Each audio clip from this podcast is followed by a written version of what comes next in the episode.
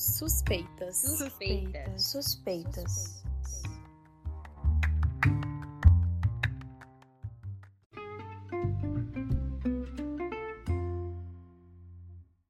Olá, sejam muito bem-vindos à nova temporada do Suspeitas, seu podcast informativo da saúde. Meu nome é Gabi Espanha, eu sou acadêmica de medicina do oitavo período das Ciências Médicas de Minas Gerais e estou aqui com minha colega Débora para falarmos sobre um assunto pouquíssimo conhecido e de grande importância para os futuros papais e mamães. Olá, eu sou a Débora, acadêmica do quarto período de fisioterapia da Faculdade de Ciências Médicas. E para a gente começar a falar um pouco sobre esse assunto pouquíssimo conhecido, eu queria fazer uma pergunta para vocês. Você sabia que também existe o pré-natal do parceiro?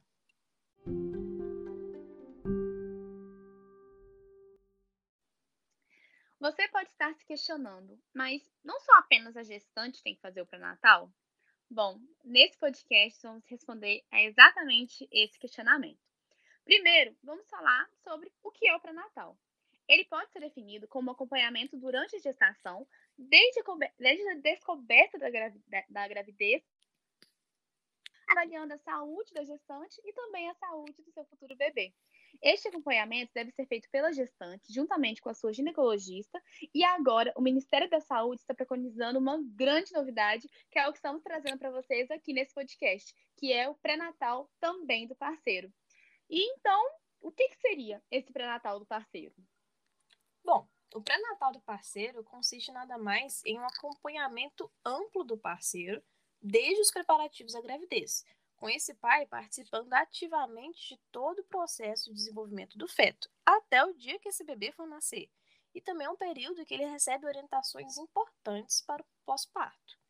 Esse é um reforço da ideia de que não é apenas a gestante que está grávida, mas sim o casal está grávido. E, já que os dois estão grávidos, os dois devem participar juntos e ativamente desse processo. Isso está muito ligado com aquela situação que a gente geralmente vê quando um casal vai anunciar a gravidez e fala: Nós estamos grávidos. E é sobre isso, pessoal. A gestação refere-se ao casal e não apenas um dos integrantes.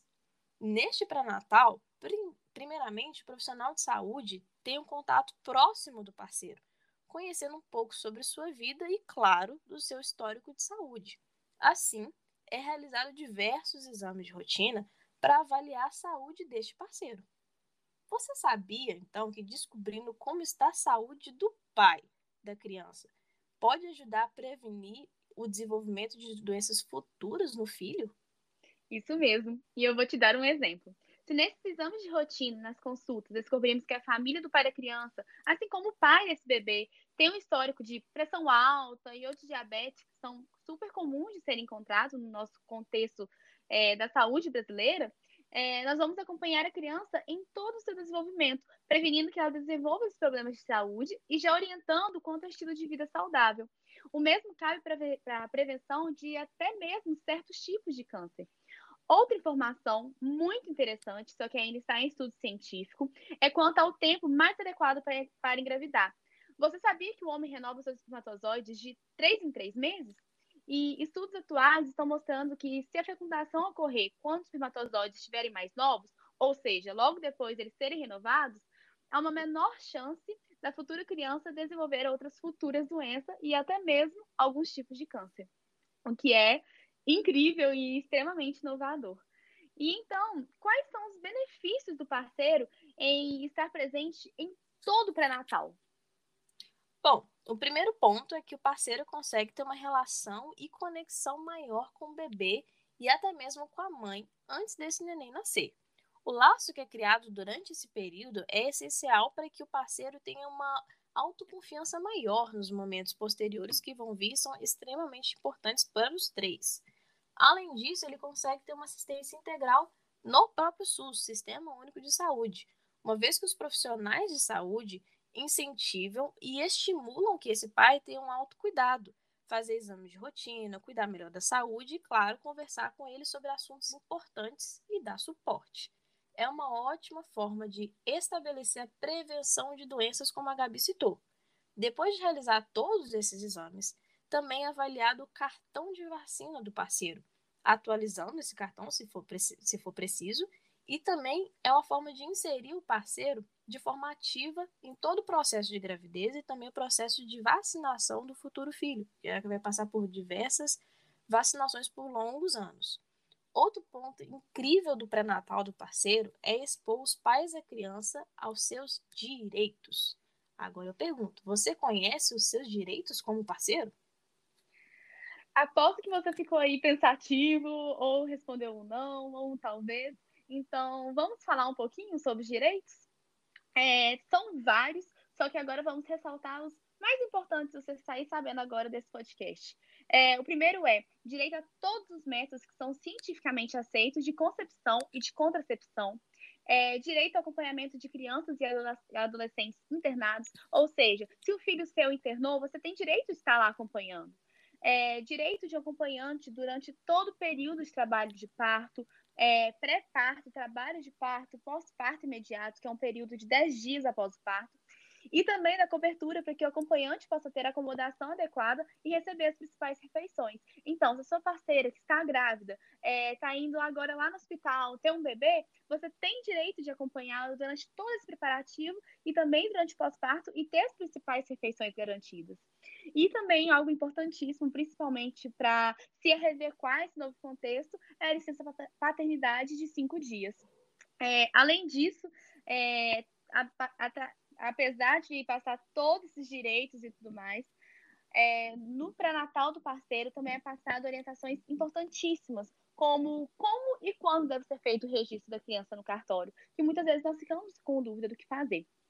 É, e então, diante de tudo isso que falamos, diante de tudo isso que comentamos sobre a importância do pré-natal do parceiro, por que ninguém fala sobre ele? Ah, é importante entender que esse é um processo bem recente. Além disso, a gente sabe que a sociedade está passando por várias mudanças, inclusive sobre a concepção de que apenas a mulher tem que cuidar dos filhos. É essencial que o parceiro esteja apto em todos os sentidos para cuidar do seu filho, inclusive fisicamente. Para que isso tenha uma e para que isso aconteça, ele primeiramente tem que entender como ocorre o processo de ser, como ocorre o processo e também ser inserido nesse universo. Bom, as coisas estão mudando, né? Ainda bem que estão.